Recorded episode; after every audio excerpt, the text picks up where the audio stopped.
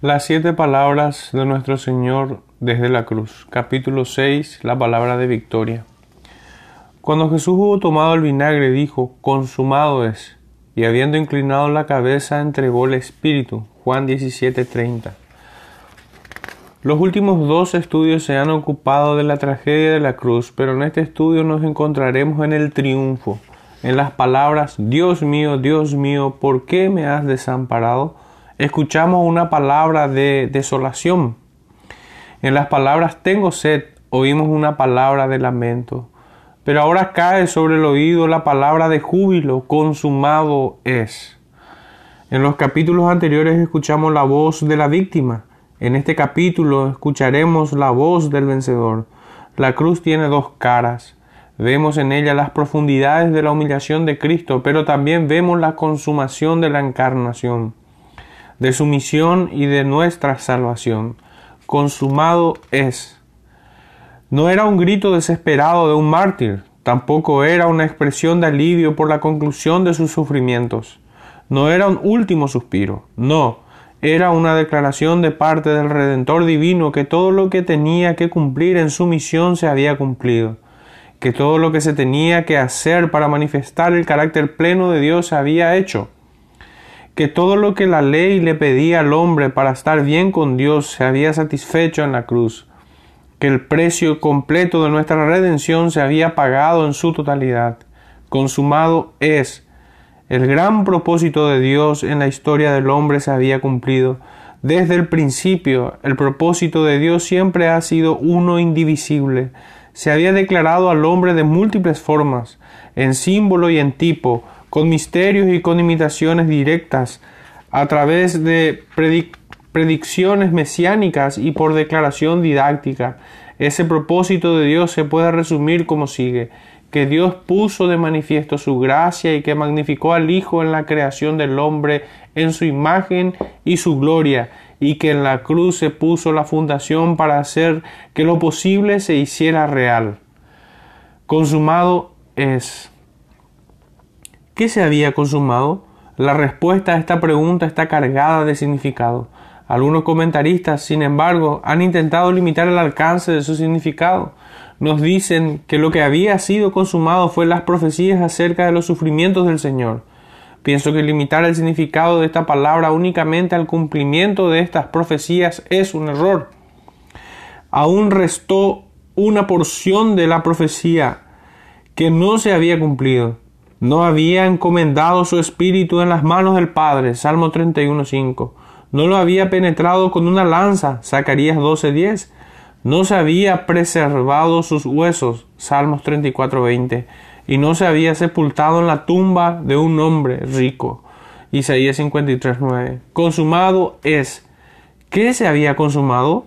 Yo propongo que se había consumado la obra sacrificial, es cierto que faltaba aún el acto de la muerte que era necesario para la expiación, pero aquí, como en muchas otras partes del Evangelio de Juan, el Señor habla en anticipación. Además, debemos de recordar que las tres horas de oscuridad ya habían pasado, la copa agria se había rebosado y la ira de Dios se había desatado encima de Jesús. La obra sacrificial del Salvador, pues, se había consumado, pero como veremos, la conclusión de la obra sacrificial incluyó la consumación de otros elementos y a esto le daremos ahora atención. Veamos aquí el cumplimiento de la profecía. Cuando Jesús hubo tomado el vinagre dijo, consumado es. Este es el contexto inmediato de nuestro pasaje. Cuando Jesús hubo tomado el vinagre dijo, consumado es, y habiendo inclinado la cabeza entregó el Espíritu. Juan 19:30. Siglos antes, los profetas de Dios habían registrado paso por paso la humillación y el sufrimiento que habría de pasar nuestro Señor Jesucristo. Uno por uno, todas estas profecías se cumplieron en el Calvario. En la siguiente tabla veremos algunas de las profecías que se cumplieron en la persona y la obra de Jesús. Citaremos en primer lugar acontecimiento, en segundo profecía y tercero, su cumplimiento. De la simiente de la mujer, Génesis 3.15, y su cumplimiento, Gálatas 4.14. Nacimiento virginal, profetizado en Isaías 7:14 y vemos su cumplimiento en Mateo 1:18. De la simiente de Abraham, profetizado en Génesis 22:18 y vemos su cumplimiento en Mateo 1:1. Del linaje de David, profetizado en 2 de Samuel 7:12 al 13 y su cumplimiento vemos en Romanos 1:3. Nombrado antes de nacer, Isaías 49:1 y su cumplimiento Lucas 1:30 al 31. Nacido en Belén, profetizado en Miqueas 5:2 y vemos su cumplimiento en Lucas 2:4. Su nacimiento causaría sufrimiento. Profetizado en Jeremías 31:15 y vemos su cumplimiento en Mateo 2:14 al 15. Juan el Bautista anunciaría la venida de Jesús. Profetizado en Malaquías 3:1 y vemos su cumplimiento en Juan 1:15. Todas las profecías se cumplieron exactamente como fueron predichas su condenación, su escarnecimiento, su desnudez, su humillación. Se había predicho todos siglos antes. La última profecía restaba por cumplir era que encomendará su espíritu al Padre. Clamó, tengo sed, y le dieron vinagre. Ya con esto todo se había cumplido, todo el panorama profético había llegado a su cumplimiento pleno. Solo falta anotar que de la misma forma que hubo una serie completa de profecías sobre el primer advenimiento del Señor, así también hay una serie de profecías sobre su segunda venida.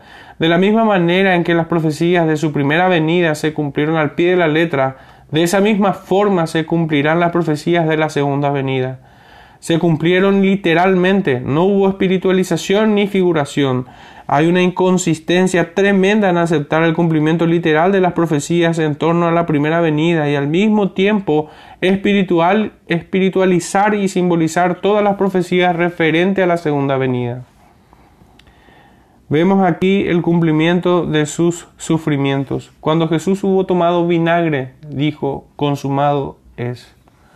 Pero, ¿quién puede describir los padecimientos y el sufrimiento de nuestro Señor? soportó una angustia física, mental y espiritual indescriptible. Por eso, muy apropiadamente lo nombraron varón de dolores. Sufrió bajo el abuso del hombre, bajo el azote de Satanás y bajo la justicia de Dios. Lo escarnecieron enemigos y amigos. Escuchen el lamento de nuestro Señor. Yo estoy afligido y menesteroso. Desde la juventud he llevado tus terrores he estado medroso. Salmo 88.15. ¿Cómo esclarece este pasaje la juventud de Jesús? El Señor supo cómo iría a morir desde su juventud.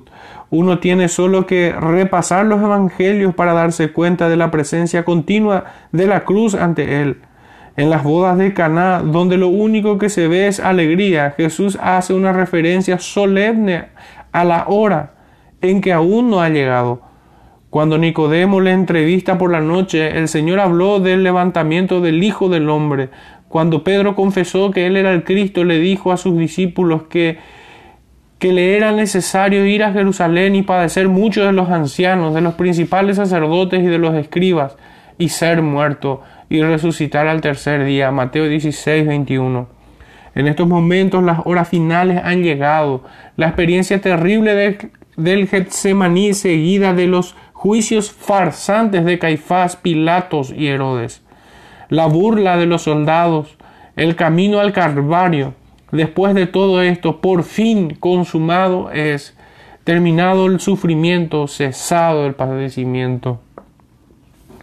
Veamos aquí el cumplimiento del propósito de la encarnación. Cuando Jesús hubo tomado el vinagre, dijo, consumado es. La Biblia revela que cada persona de la Trinidad tiene una obra particular, pero aún así no es siempre fácil distinguir entre las obras de cada persona. Dios Padre se ocupa principalmente con el gobierno del mundo. Él rige y ordena todo lo que sucede en el mundo. Dios Hijo se ocupa principalmente con la redención. Él fue quien vino a morir por los pecados del hombre. El Espíritu Santo se ocupa principalmente de las Sagradas Escrituras. Él fue quien movió los corazones y las plumas de los escritores de la palabra divina.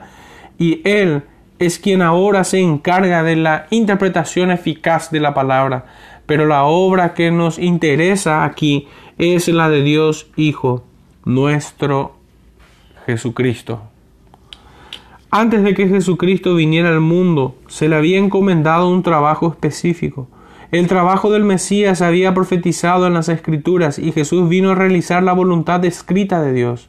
Aun cuando era niño, le interesó sobre todo ocuparse en los negocios de su Padre Celestial. En Juan 5:36 dice, mas yo tengo mayor testimonio que el de Juan, porque las obras que el Padre me dio para que cumpliese, las mismas obras yo hago, dan testimonio de mí, que el Padre me ha enviado.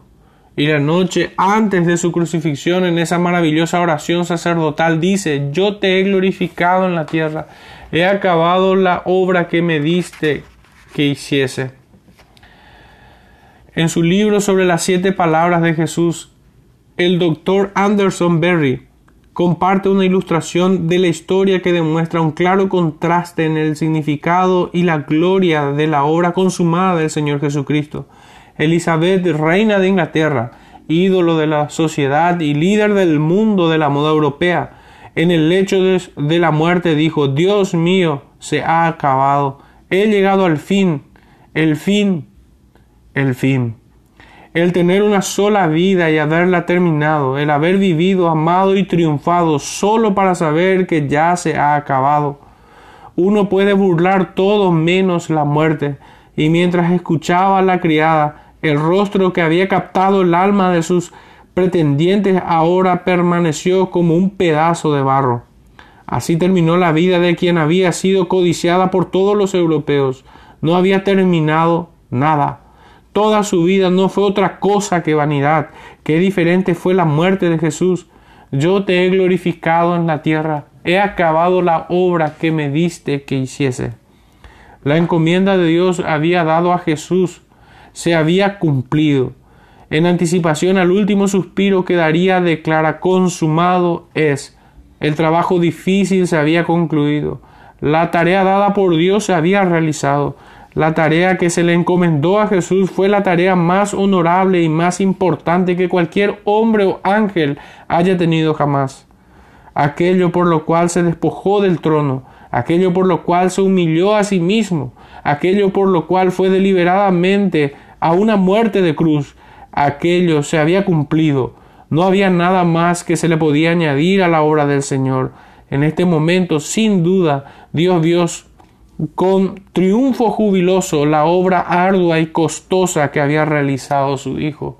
Consumado es la misión por la cual Dios envió a su Hijo unigénito al mundo. Se había cumplido.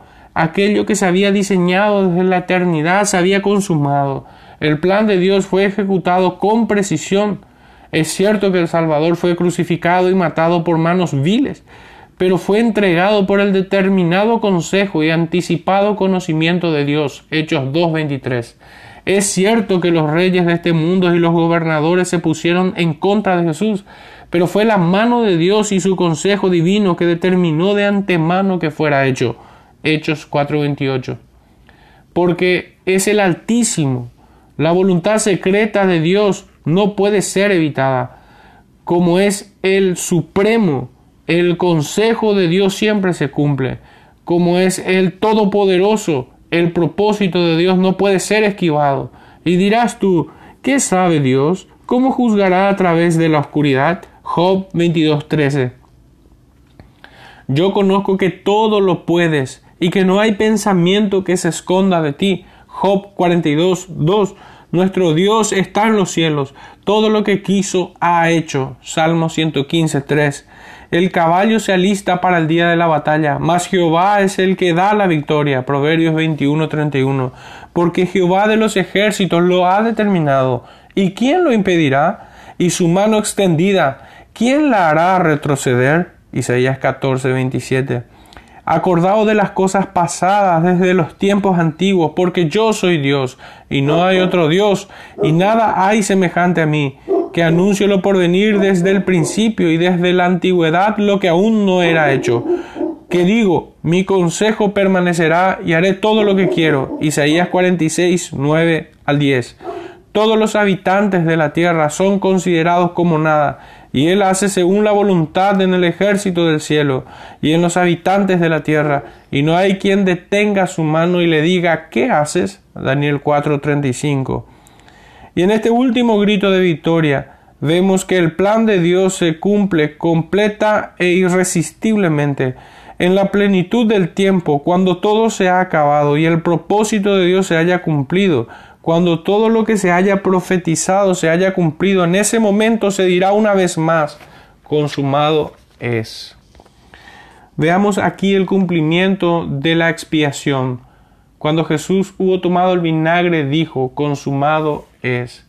Hemos dicho ya que Cristo cumplió el propósito de la encarnación. El Hijo del Hombre vino a buscar y a salvar aquello que se había perdido. Lucas 19:10. Cristo vino al mundo para salvar a pecadores. 1 Timoteo 1:15. Dios envió a su Hijo nacido de mujer para redimir a aquellos que estaban bajo la ley. Gálatas 4:4. Se manifestó para quitarnos nuestros pecados. Primera de Juan 3:5. Y todo esto fue posible por la cruz. Los perdidos que Jesucristo vino a encontrar solamente se podían hallar en la cruz. Los pecadores solamente podrían ser salvos si alguien pagara el precio justo de sus pecados. Aquellos que estaban bajo la ley podrían ser redimidos únicamente si otro sufriera el castigo justo en su lugar. Las demandas de la justicia tienen que satisfacerse. La deuda del pecado se tiene que saldar. En la cruz se pagó el precio, se pagó en su totalidad, de una vez por todas. Consumado es. La palabra griega teleo se traduce de varias formas en el Nuevo Testamento. Una breve mirada a sus distintos usos en otros pasajes nos podrá esclarecer la plenitud y finalidad de esta sexta palabra de nuestro Señor desde la cruz.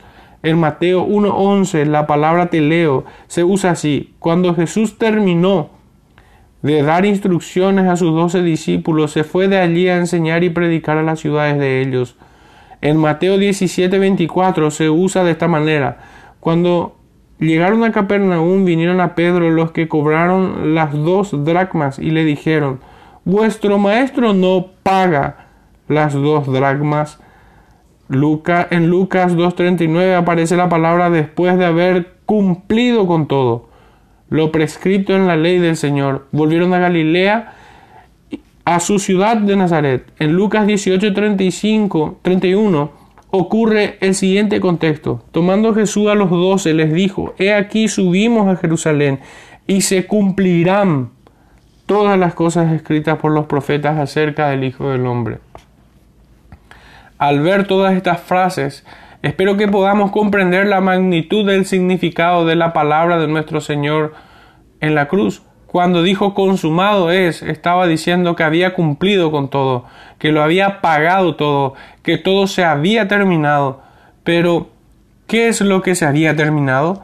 La gloriosa y bendita expiación de nuestros pecados con la única sangre digna de cubrir una multitud de pecados. Vemos aquí el final de nuestros pecados. Cuando Jesús hubo tomado el vinagre, dijo, consumado es. Todos los pecados del creyente han sido transferidos, imputados al Salvador, pues dice la Biblia, todos nosotros nos descarriamos como ovejas, cada cual se apartó por su camino, mas Jehová cargó en él el pecado de todos nosotros. Isaías 53, 6. Si Dios cargó en Cristo todos mis pecados, entonces yo ya no cargo con mis pecados. Hay pecado en mí, pues la vieja naturaleza carnal permanece en el creyente hasta la muerte o hasta que Cristo vuelva. Pero la buena noticia es que ya no cargo este pecado. Esta distinción es vital. Cuando el pecador cree en el Señor Jesucristo y lo recibe como Señor y Salvador, ya no tiene condenación. ¿Por qué?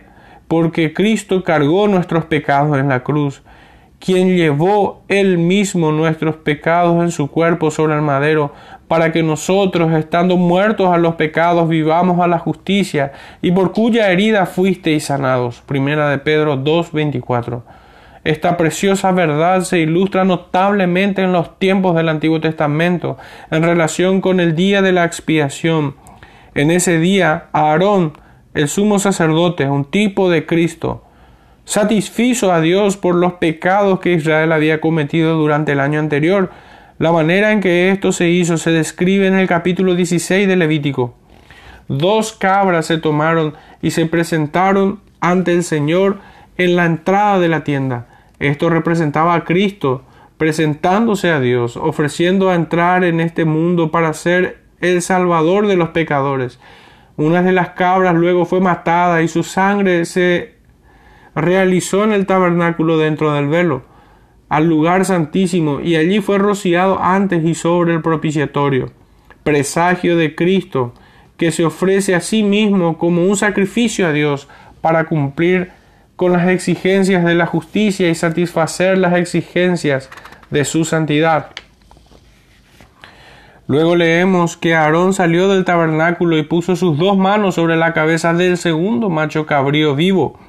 Significa un acto de identificación por el que Aarón, el representante de toda la nación, identifica a la gente con él, reconociendo que su destino era lo que merecían sus pecados y que hoy corresponde con las manos de la fe por la que se espera de Cristo y de identificarnos con él en su muerte.